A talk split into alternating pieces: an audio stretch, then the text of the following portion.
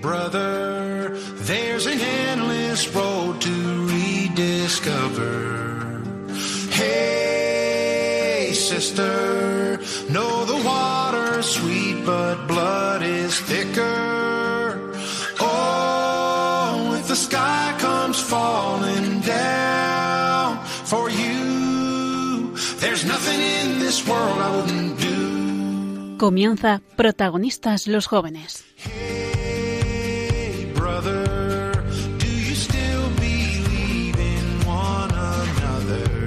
Hoy con cursillos de cristiandad.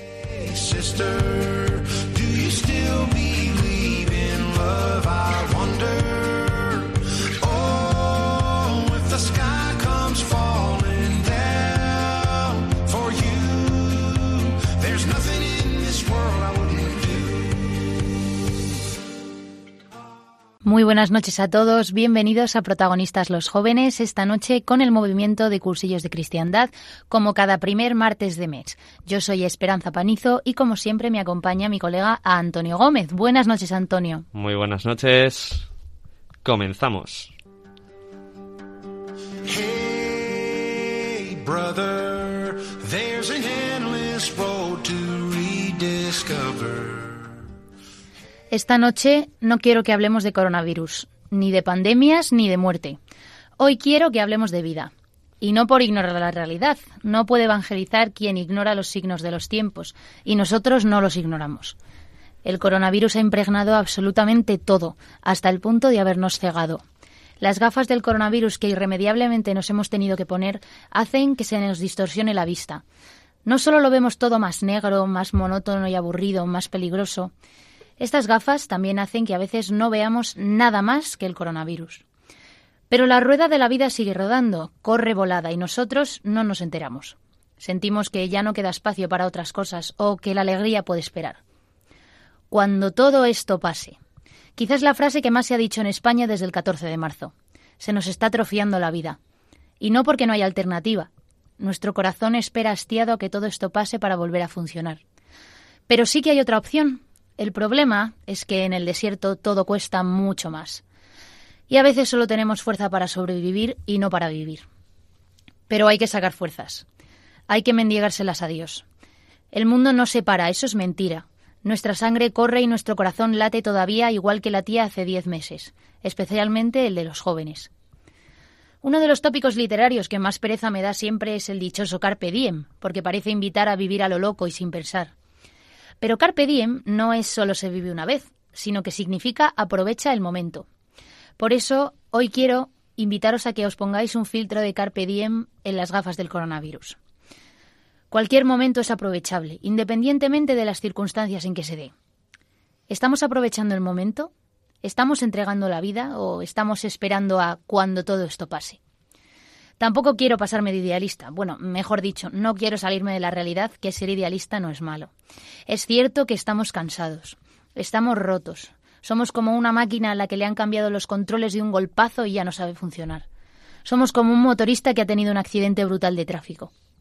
Y no se puede dejar de estar triste o recuperar las fuerzas en un segundo, y mucho menos con una charla moralista de un programa de radio.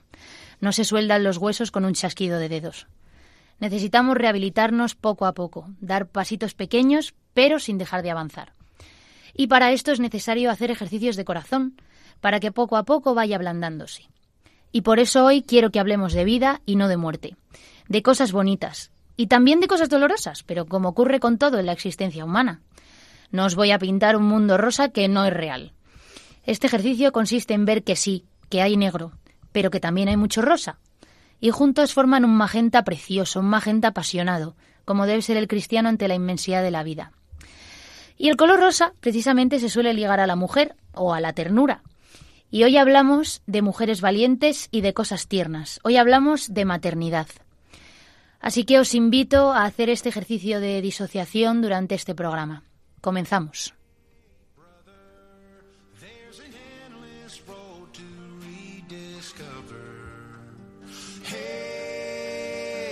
Sister, know the water's sweet, but blood is thicker.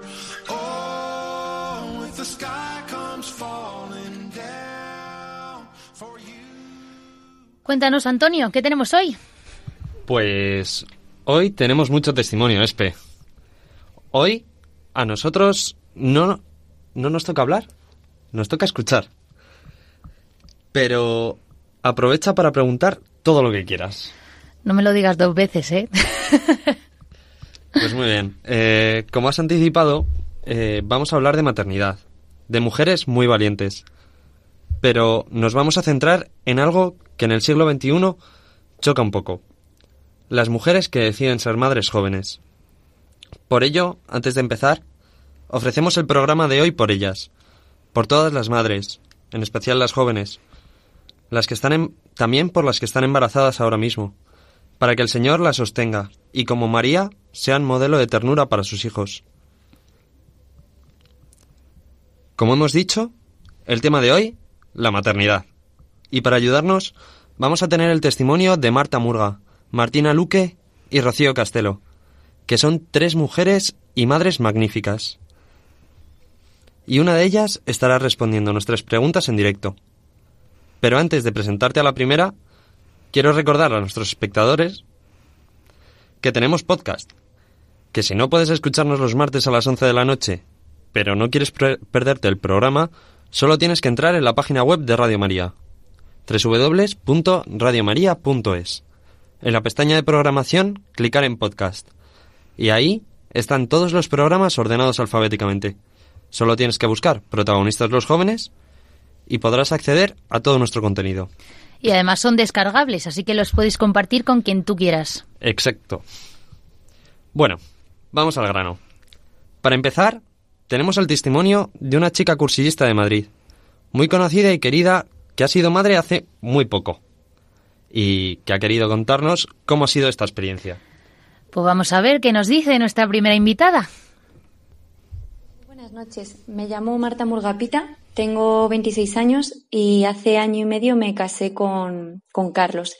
Y hace nada, hace cuatro meses, pues tuvimos a nuestro hijo Miguel. Em, os cuento un poco. Yo me encontré con el Señor en un cursillo de cristiandad hace siete años y medio.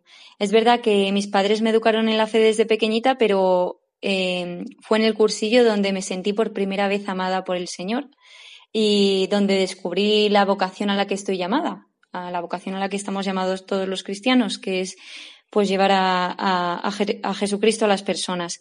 Y, la verdad es que, que una pasada desde entonces, la, vida me ha cambiado completamente.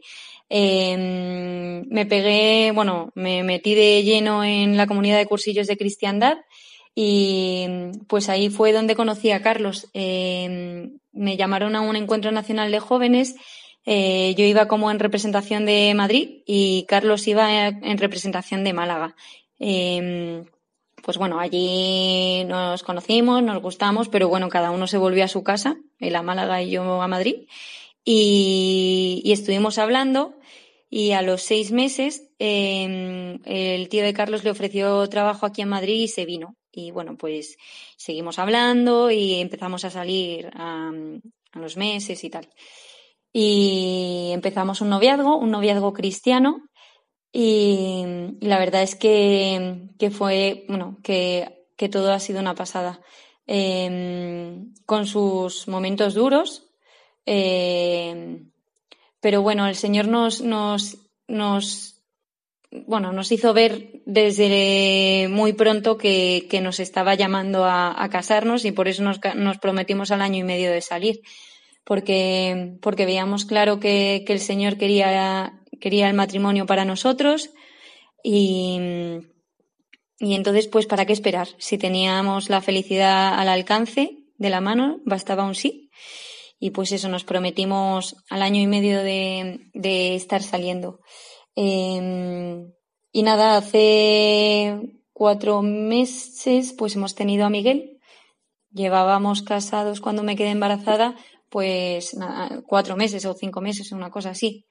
Y, nada, otra, otra bendición de, del Señor, otro regalo, eh, eh, pues el darnos eh, la posibilidad de, de, ser padres y de ser padres de Miguel.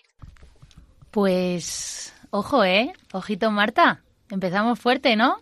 Sí, sí. La verdad es que es increíble, ¿eh? Ver gente joven, tan fiada del Señor, tan... Bueno, gente joven, ¿sabes? Ni que nosotros no lo fuéramos. Hombre, ya, pero, Marta es joven, ¿eh? Marta es joven. Marta, no, no, sé si lo ha dicho, pero tiene 26 años. Eh, eso es ser muy joven para todo lo que lleva, ¿no? Sí, sí, sí.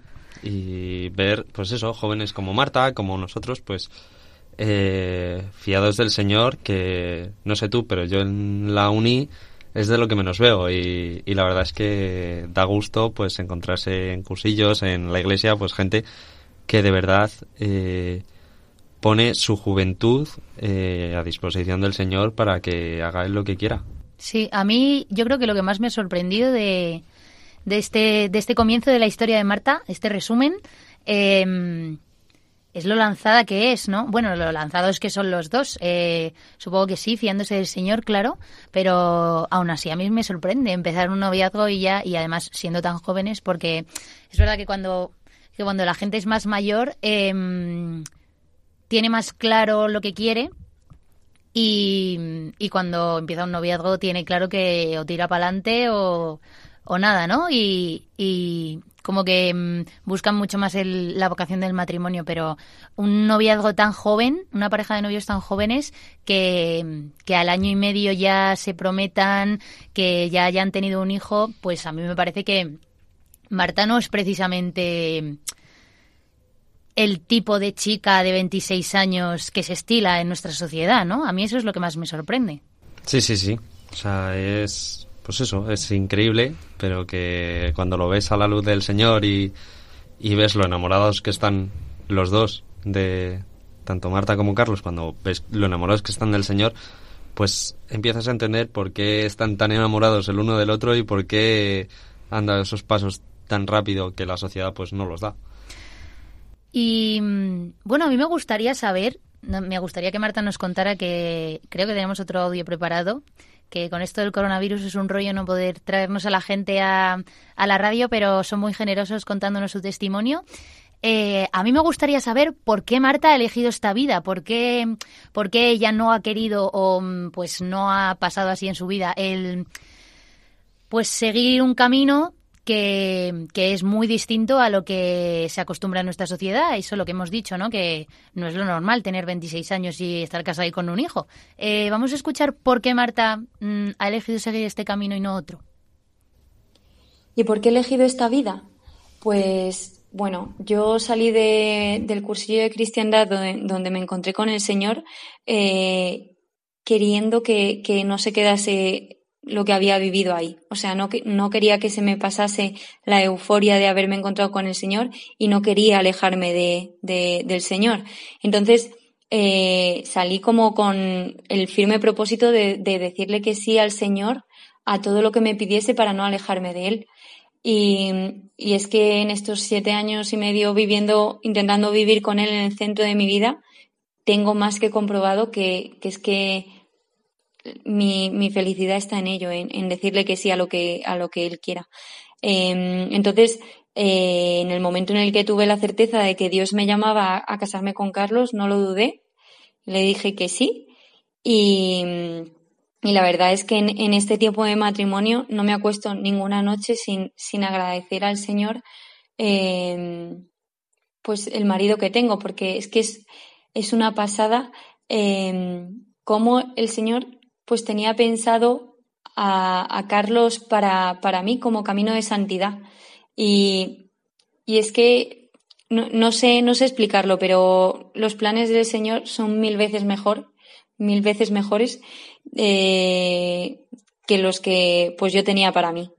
Y, y nada, em, sobre los hijos, es verdad que eso sí que me daba muchísimo más miedo, el, decir que sí. Yo me acuerdo que cuando pues, nos prometimos, no paraba de pensar en que en el momento de que nos casásemos, pues era decirle que sí también a estar, pues eso, un matrimonio cristiano, un matrimonio abierto a la vida.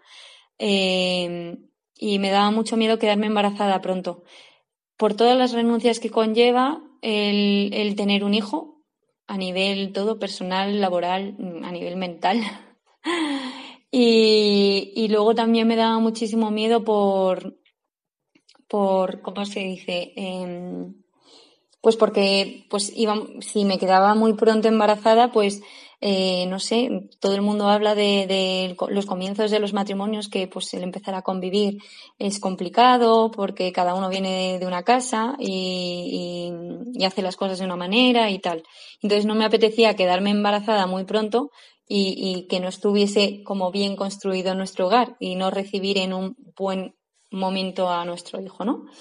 Eh, pero sinceramente, estos miedos se me pasaron súper pronto, en plan, en los primeros meses de casada, porque, porque vi que, que, que al final el Señor, el Señor lo hace todo y, y tú solo tienes que decir que sí. Entonces, eh, y, lo comprobé con, con, pues eso, con los comienzos de mi matrimonio que me parecieron pues preciosos, que tuvieron sus más y sus menos, pero que el Señor estaba ahí en todo momento. Y, y era una pasada. Y, bueno, pues nos quedamos embarazados, yo creo que a los cinco meses o cuatro meses de, casarnos. Y es verdad que el embarazo me ha sido duro eh, y, y, pues estos primeros meses de Miguel eh, han tenido pues eso, momentos eh, duros, pero mm, es una pasada, una pasada em, cómo te cambia la vida tener un hijo. No sé, no sabría explicarlo, pero, pero el Señor me ha dado la capacidad de entregarme muchísimo más, muchísimo más eh, que, en que en cualquier otra etapa de mi vida. Eh, es verdad que, que, hay millones de veces que acabo hasta las narices de, pues de los lloros de Miguel, de, de dormir tan poquísimo por las noches, de estar súper encerradas en casa también por, pues por la situación actual con, con un bebé recién nacido. Eh, pero, pero no sé explicarlo, pero eh, es como que el Señor pues me, me, me ha capacitado para entregarme muchísimo más y, querer muchísimo más y de otra manera nueva. Y, amar, pues eso, eh, mucho más. Y es una pasada. Es verdad, pues eso, que tiene, que tiene muchos momentos duros y que hay que pedir muchas veces perdón en el matrimonio y hay que entregarse mucho con tu hijo y también saber pedir perdón a tu hijo.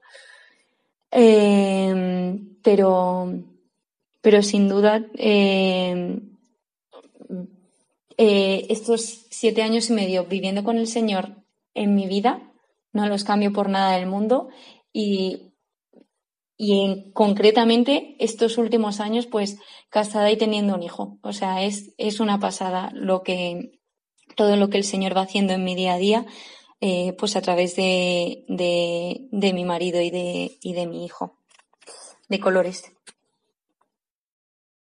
Madre mía, Marta, ojo, ¿eh? es que... qué mujer, qué mujer del Señor, qué familia del Señor, qué, qué maravilla de familia, la verdad. Sí, sí, la verdad es que es un gusto escuchar pues testimonios así, ¿eh? que, que no le quita... Eh, o sea, no quita el que esté cansada, el que el que pues muchas veces le falten las fuerzas humanas, casi como decía, de, pues, de cansancio, de no dormir por las noches, para estar agradecida. O sea, se le notaba simplemente cuando hablaba tanto de, de Carlos como del hijo que, que no que no o sea no le salían otras palabras que no fuera agradecimiento. A mí me gusta me gusta me gusta o sea aunque suene mal me gusta oír que se cansa, me gusta oír que, que tenía miedo, mm, me gusta oír que a veces se enfada, pero porque... Porque un poco, como decía en, al principio, pues a mí los mundos rosas no, no me van, tío. Mm, pero no me van porque no me los creo. Porque no son. Porque la vida no es así. Porque la vida no es de color de rosa. Tampoco me gustan los negros porque el mundo tampoco es negro. Es que, mm, pues lo que decía, me gustan los magentas, tío. Los magentas apasionados, con cosas maravillosas, con cosas horribles, pero, mm, pero pues llenas de vida, de pasión y, el Señor. Y yo creo que, que la vida y el matrimonio de Marta y Carlos y, y, ahora con Miguel en la familia, pues yo creo que su vida es así, ¿no? Y que por eso dan un testimonio tan grande y la gente, o yo por lo menos, les, les admiro tanto, ¿no? Porque porque me parece que son una familia que vive la vida apasionadamente, como cogiendo todas las cosas buenas, pero también todas las cosas malas y, y al final pues cumpliendo lo que mm, lo que decía mucho, una frase que a mí me gusta mucho de uno de los iniciadores de cursillos, que es Sebastián Gallá, que es la frase de, de, que el cristiano lo más importante es que no se canse de cansarse, ¿no? Que no es que no te vayas a cansar, es que lo importante es que aunque te canses, no te rindas, ¿no? Y a mí esto es lo que me parece que, que llevan a su vida Marta y Carlos y, y por eso me flipa tanto esta familia, es que yo les quiero un montón. Así que muchísimas gracias a, a, Marta Murga por su testimonio, por abrir su corazón, por poner su vida en juego con nosotros. Eh, esperamos que, que, le haya servido a mucha gente.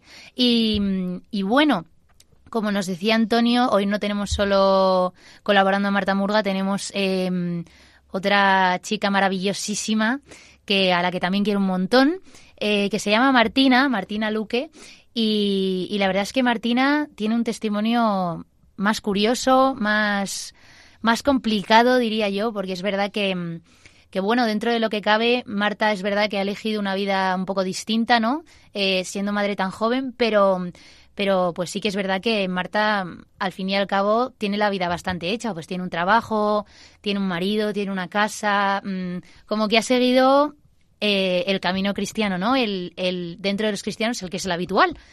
Pero la historia de Martina es, si cabe, más, más peliaguda, más, más complicada. Vamos a escuchar lo que nos cuenta. Hola, me llamo Martina, tengo 21 años, estudio segundo de enfermería y soy la madre de Covadonga.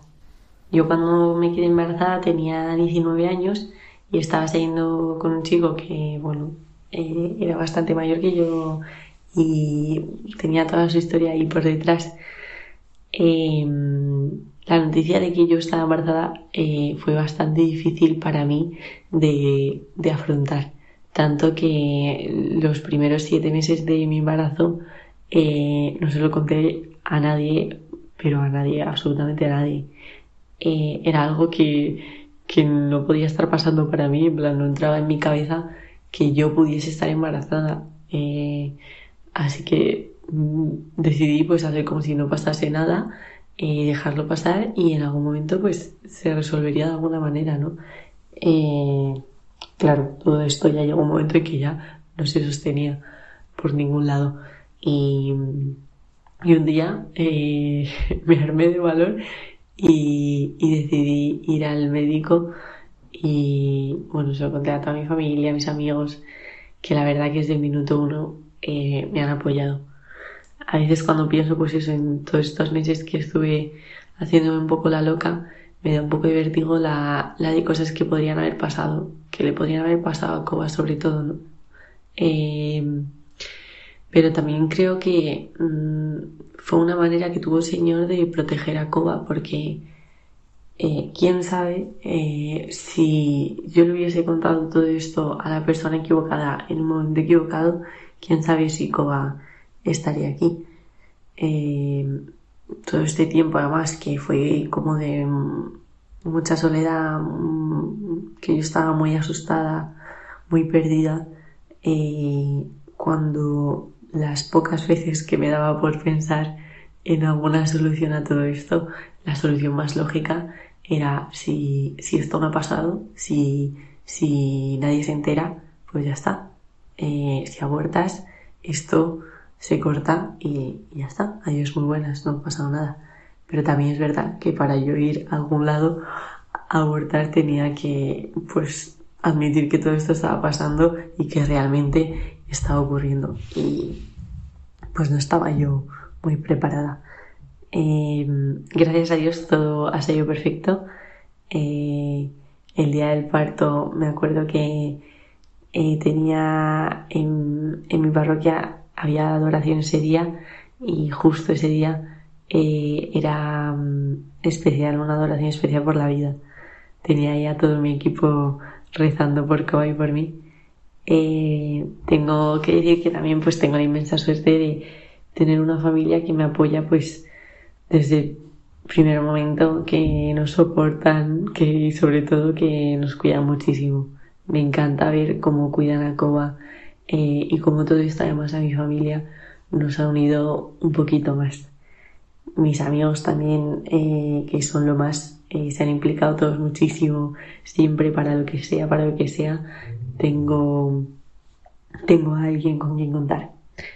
Y nada, como acaba de cumplir un año, eh, menudo año, podría decir que todo ha sido risas y mucho rosa, pero la verdad que, mm, que ha sido mucho más duro de lo que yo mm, me hubiese imaginado. Lo de dormir poco o nada no lo he llevado nada bien, eh, pero también eh, ha sido un millón de veces mejor de lo que yo pudiese haberme imaginado eh, jamás. Eh, a veces lo de combinar pues eso, la uni, Coba, mi familia, mis amigos, eh, es un poco difícil.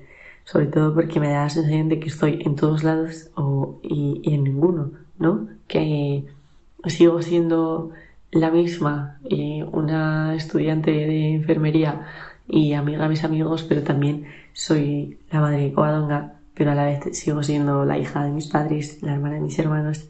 Entonces a veces estoy ese mix eh, me tiene un poco confundida. Pero también es verdad que pues no se puede llegar a todo, por más que yo quiera y me empecine en llegar a todo. Y, cada cosa tiene su tiempo. Y he aprendido que, todo llega cuando tiene que llegar. Y, y llega. Y nada, muchas gracias por este rato. Un abrazo. Ay, es que me muero de amor. No sé tú, pero te, juro que, mira que yo no soy nada llorona, pero es que con, con esta mujer yo la escucho hablar y contar su, su testimonio y es que te prometo que se me salta la lágrima. Y te prometo que yo no soy, bueno, soy llorona, pero, pero solo con las cosas de Dios, con las cosas de la vida no. pero es que a mí la historia de Martina y Covadonga es que me parece una locura, un, un milagro y, y, sobre todo un privilegio poder, poder conocerlas y, y no sé, eh, haberlo podido vivir, o sea, no sé, ser testigo, ¿sabes? es increíble lo de esta mujer. Sí, sí. La verdad es que es increíble ver pues cómo el Señor va haciendo su obra eh, poco a poco y, y sobre todo cómo pues un corazón tan lleno del Señor pues como el de, el de Martina es capaz de, de ver eh, al Señor incluso pues en los momentos en los que eh, aparentemente pues el mundo te diría que, que, Dios no existe y, y, que te dejes de tonterías. O sea, pero sin embargo, como un corazón lleno de Cristo es capaz de dar la vuelta a una situación mala para el mundo para, para convertirla en una bendición. Sí, a mí que de hecho eh, me parece la leche que una historia tan preciosa, una, una familia que está siendo un testimonio impresionante para un montón de gente, eh, venga de algo que en realidad es un error, o sea, viene literalmente de algo que es un, o sea, de, algo que es un pecado, ¿no? Que es em, pues el hecho de estar con un novio y haber mantenido relaciones sexuales y tal, que em, que lo que dices tú, si es que hay gente que lo podría ver hasta como un castigo de Dios, ¿no?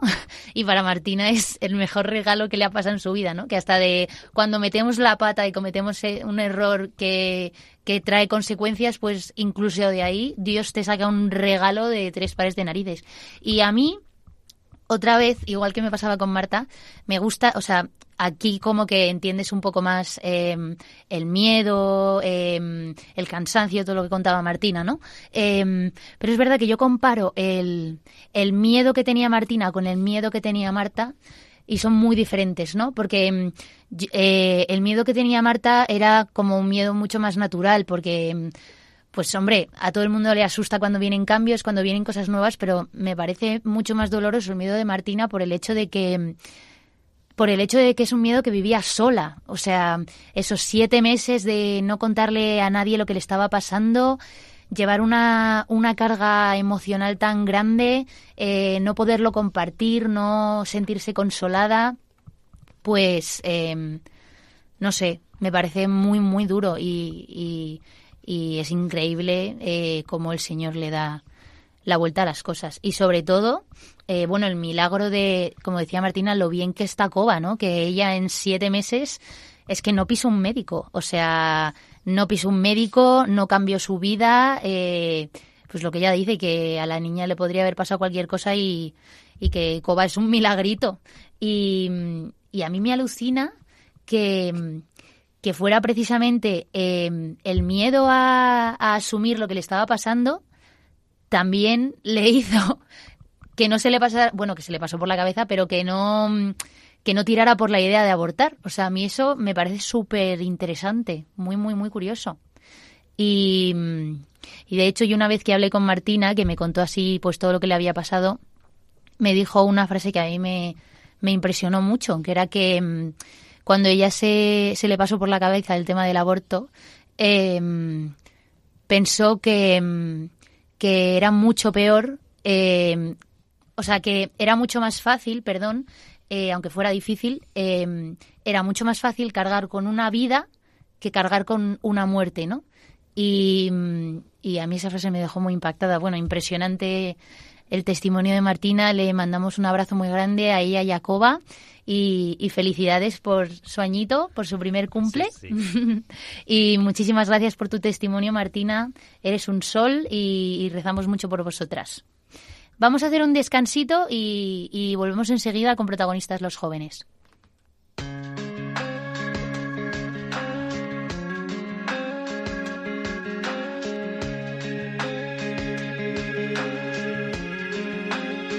Esto sí que lo entiendo cómo me gusta ver un Dios débil, niño desnudo en tus brazos y rehén aplastado por la cruz y en agonía, pero siempre necesitado de ti María.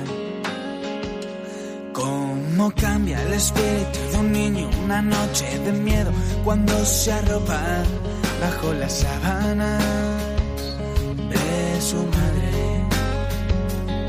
Estás ahí, te necesito,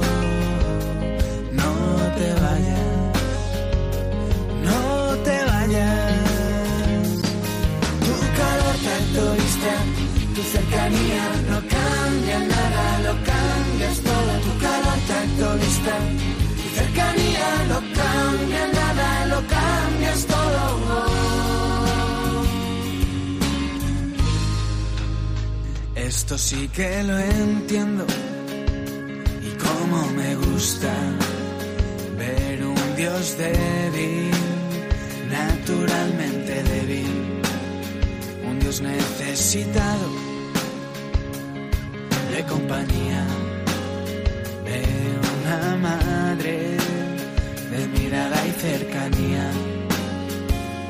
Cómo cambia el dolor del enfermo cuando entrelaza sus dedos con los de otra mano conocida. Estás ahí te necesito, no te vayas, no te vayas. Tu calor tanto vista, tu cercanía no cambia nada, lo cambias todo. Tu calor tanto vista,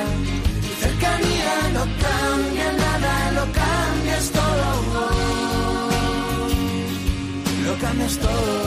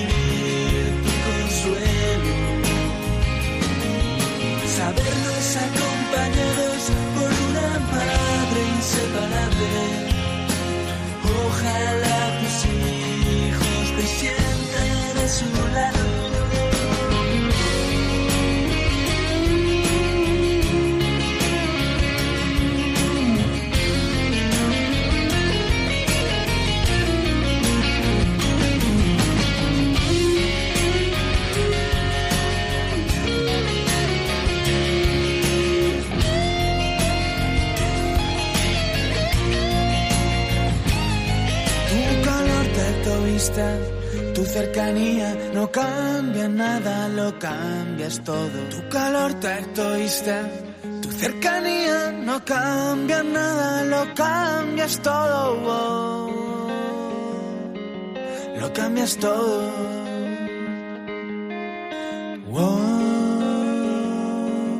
Lo cambias todo.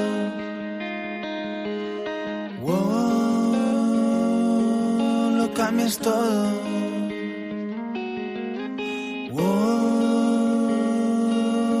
Cambias todo.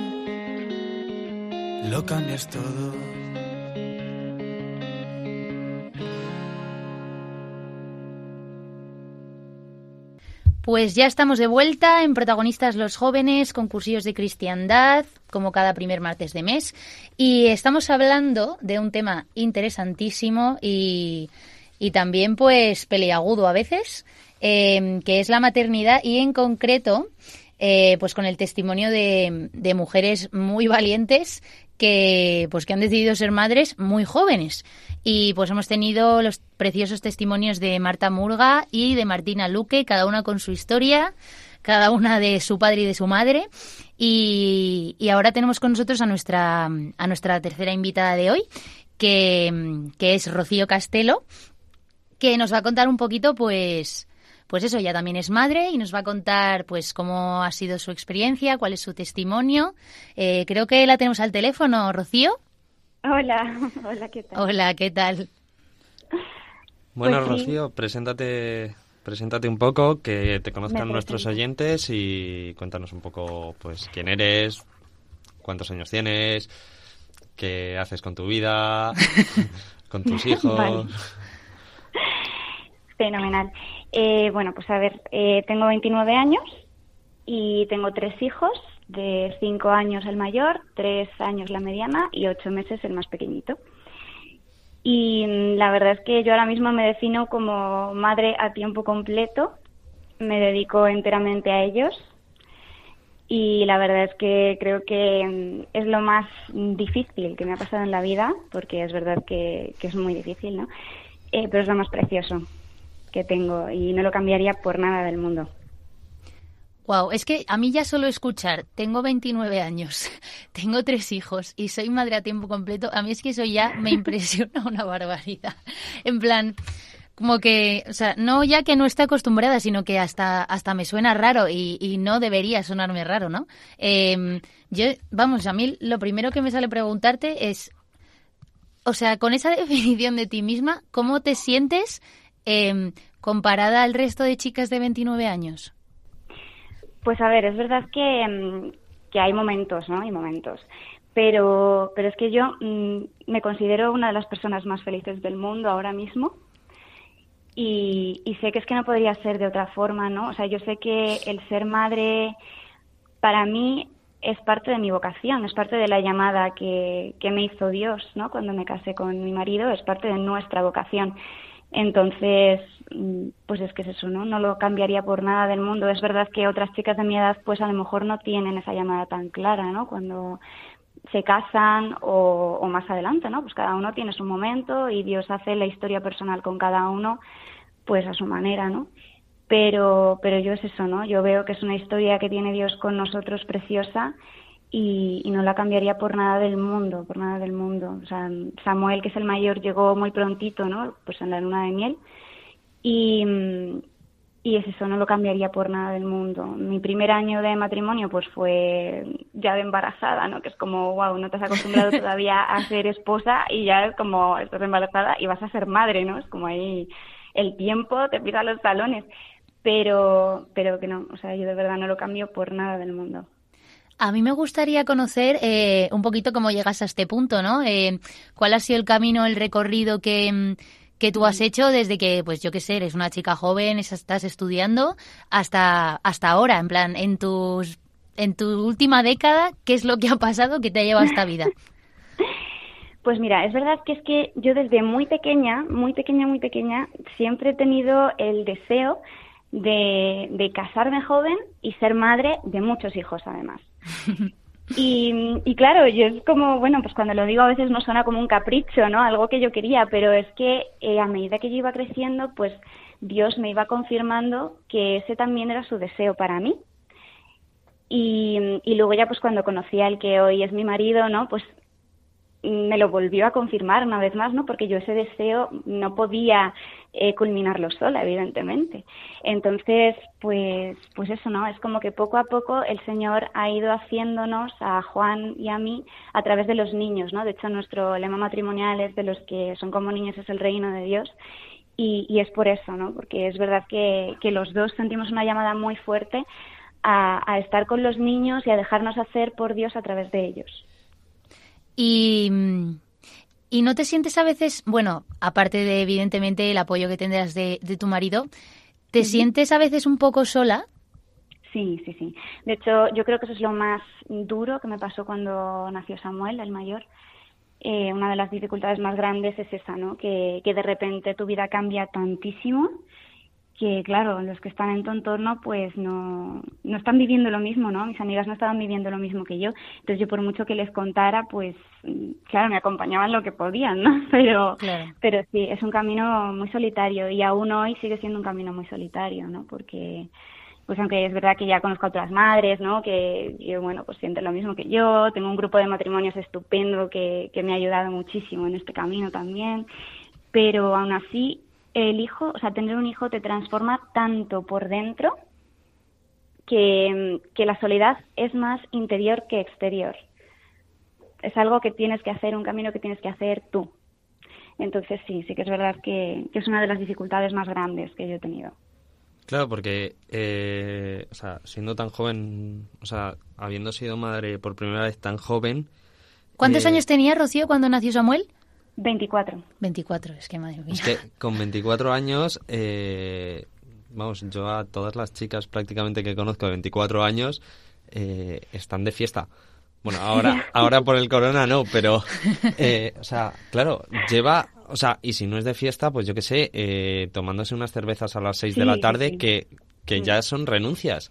O sea, ¿cómo, cómo viviste tú, pues, esas renuncias? Eh, no sé, el, el hecho, pues, eso de, de a lo mejor, pues, eh, no poder ir al cine tan siquiera porque a lo mejor, eh, entiéndeme, el niño molestaba Sí. a, a la Sí, gente sí. porque hay gente que le molesta hasta que respires, pero... Nos lo ha contado antes otra chica que nos ha dado su testimonio, Marta, que, mm, que pues efectivamente ser madre es muy bonito, pero también lleva mucha, mucha, mucha renuncia, que de un día Claro. para otro te cambia mucho la vida. O sea, ¿cómo ha sido para ti renunciar a tantas cosas y sobre todo tan pronto, no? Porque habría gente que pensaría que tú has perdido tu juventud.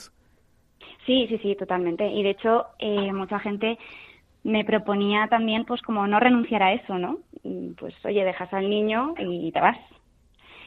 Y bueno, pues eso está bien de vez en cuando porque también yo creo que hay que cuidar de una misma, ¿no? Una cuando es madre, pues necesita cuidarse a sí misma para poder cuidar a los demás, ¿no? Y, y yo también, pues necesito eso, mis espacios con mis amigas, con mi marido, nuestro matrimonio también necesita su espacio, que eso también Claro. es muy difícil teniendo niños pequeños, ¿no? Pero, pero es verdad que, que yo tengo la lección muy clara, ¿no? En ese sentido, y yo sé que quiero entregar mi vida así, a ellos y entregar absolutamente todo. Entonces es verdad que, bueno, pues a veces, sobre todo eso, el primer año, ¿no? Pues sentía un poco de, de nostalgia, ¿no? O de pena por no poder ir a tal sitio, porque es verdad que, que la sociedad no está hecha para los niños, el ocio o sea, nada, nada. Las bodas, por ejemplo, de mis amigos que ahora se han casado todos y yo decía, jo, pues es que no me puedo quedar ni a la fiesta, ¿no? Porque, claro, Claro. a ver, ¿qué haces, no?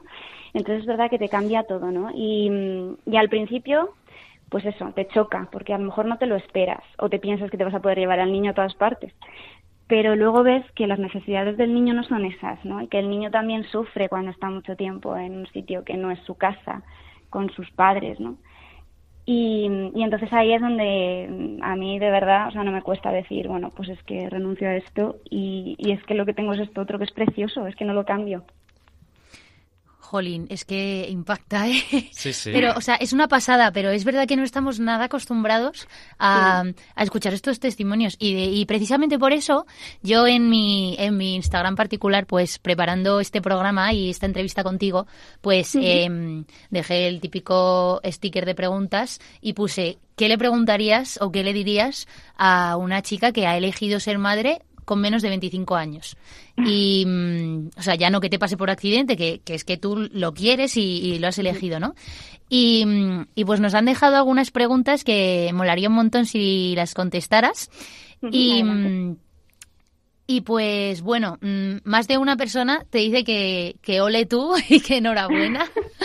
y que una cosa que, que nos preguntan también eh, es por el tema de la conciliación y pues por ejemplo Adik nos pregunta le preguntaría que de qué trabaja y que si y que cómo pensabas eh, llevar el trabajo, el, el, tener una vida tan familiar, eh, pues que cómo es tu vida, ¿no? en cuanto a la conciliación y tal. Vale. Eh, a ver, mm, yo en mi caso no trabajo, entendiendo trabajo como, pues eso, un trabajo remunerado, ¿no? Al que vas todos los días.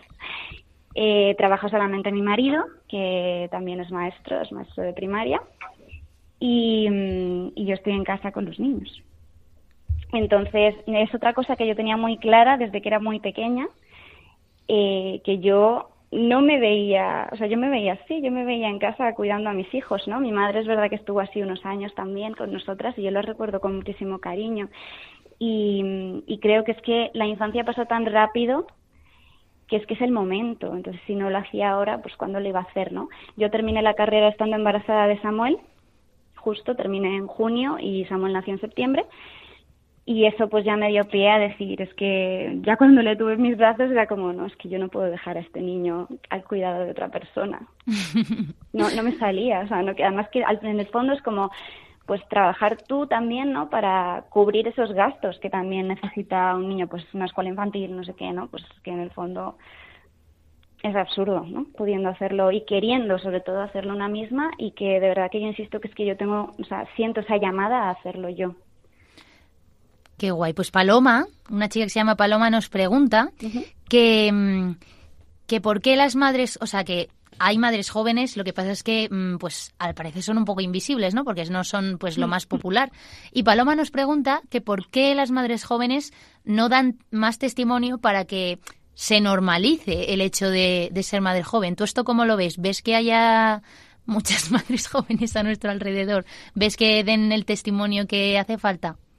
A ver, yo creo que también es complicado, ¿no? Porque pues cuando eres madre a lo mejor no caes en eso, ¿no? Porque pasan mil cosas. Pero sí que es verdad que, que por lo menos en mi círculo sí que tengo muchas madres, ¿no? Que, que dan ese testimonio y sobre todo es darlo, yo creo, más, pues eso, en el día a día, ¿no? Pero también es verdad que la gente no te pregunta, oye, ¿cuántos años tienes? ¿Sabes? Entonces claro. no sabes si eres madre joven, madre no joven.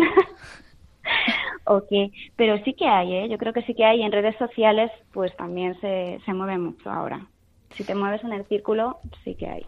Y hablando de redes sociales, pues tú concretamente has encontrado ahí un, un huequito, ¿no? En, en Internet que si no me equivoco tienes un blog que se llama Con ese de mamá, que invitamos a todos nuestros oyentes a visitarlo, que la verdad es que es súper interesante, seas madre o no seas madre. A mí me parece la leche, sobre todo porque Rocío cuenta pues muchas cosas del embarazo y de la educación de sus hijos y de pues de la maternidad en general, que mm, pues que mm, es un poco lo que contaba yo antes al principio del programa que mm, que a mí no me gusta nada que se pinten las cosas de rosa, que a mí que me mm. digan la verdad y que, me cuenten también las cosas malas y cuando sufren, porque me hacen sentirme como mucho más capaz de hacer yo esas cosas, ¿no? Porque yo veo a, madrazas y digo, eh, esto yo no lo hago, vamos, ni en un millón de años, pero porque no puedo.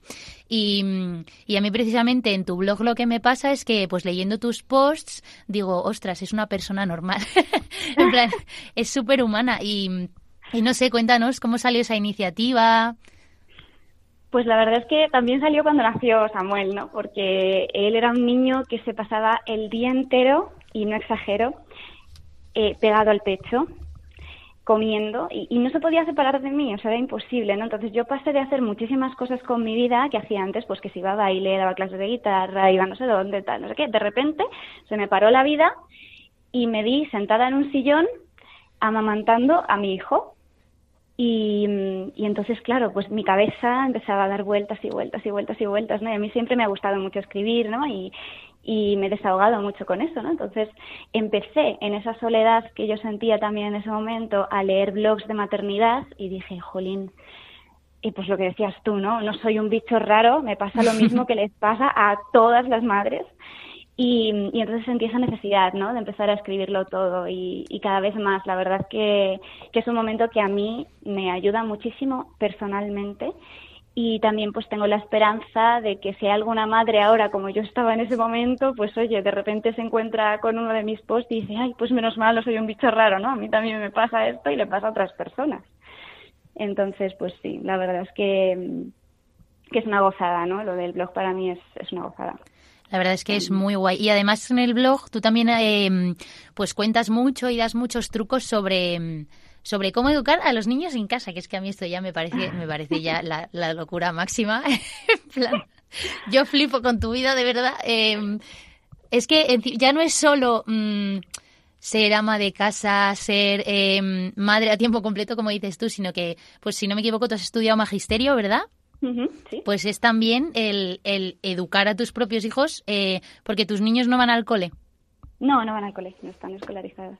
¿Y esto cómo se lo toma la gente y cómo es...? es que, claro, oye, tú, tú oyes que un niño no va al cole y dices, uy, qué raro, en plan, esta madre está un poco loca, ¿no? Sí. sí, o sea, a ver, eh, es verdad que ha tenido más aceptación de la que yo me esperaba en un principio, ¿eh? Pero, pero es verdad que sí, también es difícil a veces explicarse a la gente porque luego además pues la gente se piensa, yo que sé, que mi casa es como una especie de, de escuela o de mini escuela y no, para nada, es que no, hacemos vida completamente normal. Entonces es verdad que, que yo es otra llamada también que sentí, ¿no? Que, que yo creo que forma parte de nuestra vocación también matrimonial cuando estudiaba magisterio precisamente y nos hablaban del homeschooling y, y de repente, ¿no? Esto que dices, jo, es que yo quiero eso para mis hijos y yo no tenía hijos todavía ni nada por el estilo, ¿no? Pero luego, pues lo mismo, ¿no? Cuando nació Samuel, pues se iba confirmando cada vez más, ¿no? Que yo quería eh, poder educar en casa a mis hijos tener esa oportunidad, ese privilegio, porque en el fondo es un privilegio, es un regalo lo que tengo. Y, y luego, pues cuando llegó el momento de escolarizar a Samuel, yo no lo había comentado con mi marido, ¿no? Pero claro, pues teníamos que ver qué hacíamos con el niño, ¿no? Y lo comentamos juntos y resulta que él había pensado lo mismo que yo por separado. Jolín. Entonces fue como, pues es que ya está, o sea, no sé, más claro agua, ¿no? Y, eso hago y de verdad que es un regalo, es un regalo. Sí, que al final, aunque pueda sonar raro, pues es de Dios y, es vuestra decisión y, vamos, que a los niños les irá genial, digo yo. Sí, sí, sí, pero a ver si es que son niños, ¿no? Y, y es maravilloso, o sea, yo siempre lo digo, que es eso, que mi casa no es una escuela y a lo mejor, pues eso, no van igual que los niños que están escolarizados, ¿no? Porque Samuel, por ejemplo, que tiene ya cinco años, pues está ahora empezando a interesarse por la lectoescritura, pero muchos niños del cole a esa edad pues ya leen y escriben casi perfectamente, ¿no? Pero es verdad que, que, bueno, pues mi casa está llena de otras cosas, ¿no? Y su aprendizaje está lleno de otras cosas, tienen muchísima curiosidad, eh, se pueden pasar horas mirando hormigas voladoras por la ventana y luego buscamos información sobre eso, ¿no? Aprenden realmente lo que les interesa y eso es precioso, es precioso. Y además que soy testigo de todos sus avances, ¿no? Y eso de verdad que es un regalo para mí, es un regalo. Sí, además es bonito también, pues una forma diferente, ¿no? Mm, que no por no estar en lo estipulado por la sociedad tiene que ser perjudicial o no ser tan bueno. Sí, sí. Pues ya para terminar, eh, como eres la invitada de, hoy, eh, te toca someterte a nuestra ronda relámpago. Es un ritual que tenemos ya estipulado. No te asustes, ¿eh? Y... No me asusto, no me asusto, me fío. Y es para que pues te conozcamos un poco más y son preguntas de estas que van a lo profundo de, lo que eres. No, es mentira, son preguntas súper estúpidas. ¿Qué va? Vale. Bueno, Tienes que responder súper rápido, ¿vale? Vale, venga. Si solo pudieras comer un plato el resto de tu vida, ¿cuál sería? Macarrones con chorizo. ¿Cuál es el sitio más bonito en el que has estado? El Sáhara. ¿La canción que más contento te pone?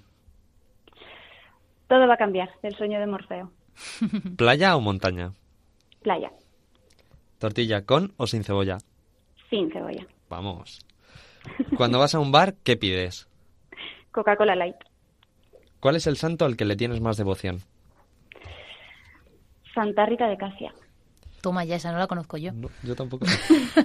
Esa es la de Santa Rita, Rita, Rita, lo que se da no se quita. Eh, ¿Cuál es la última peli que has visto? Uf. Creo que la Cenicienta. Bueno, Peliculón. ¿algo divertido de cuando eras pequeña? Pues eh, jugar con mis hermanos. Me encantaba jugar con mis hermanos. ¿Y pasaje del Evangelio favorito? Uf, también es complicado. Mm, yo creo que el de mi lema matrimonial, de los que son como niños, es el reino de los cielos. Wow. Ojo, ¿eh? Cacho Pues, lema. sí, sí. Es un lema poco común, ¿eh? Ese no le había oído Sí, yo también antes. me lo han dicho mucho, es verdad. Sí, sí. Joder, pues muchísimas gracias, Rocío. Ha sido un placer Nada, enorme tenerte aquí en la radio, conocer tu testimonio, que es muy guay y diferente. Y, y a mí, Sí, que sí. se conozca lo diferente, me gusta un montón. Muchísimas gracias a vosotros, de verdad. Y además se te ve súper feliz, que es lo más guay. Muchas gracias. Y que Así sí, eh, lo que- soy, de verdad que sí. Así que nada, pues eh, muchísimas gracias a nuestras tres invitadas de hoy. Y nosotros ya nos despedimos. Y ha sido un placer estar aquí con vosotros un martes más. Y pues si Dios quiere, eh, nos vemos el mes que viene, primer martes de mes, a las 11 de la noche, como todos los meses. Protagonistas los jóvenes concursos de cristiandad. Buenas noches, Antonio. Buenas noches, pasadlo bien y nos vemos el mes que viene. brother.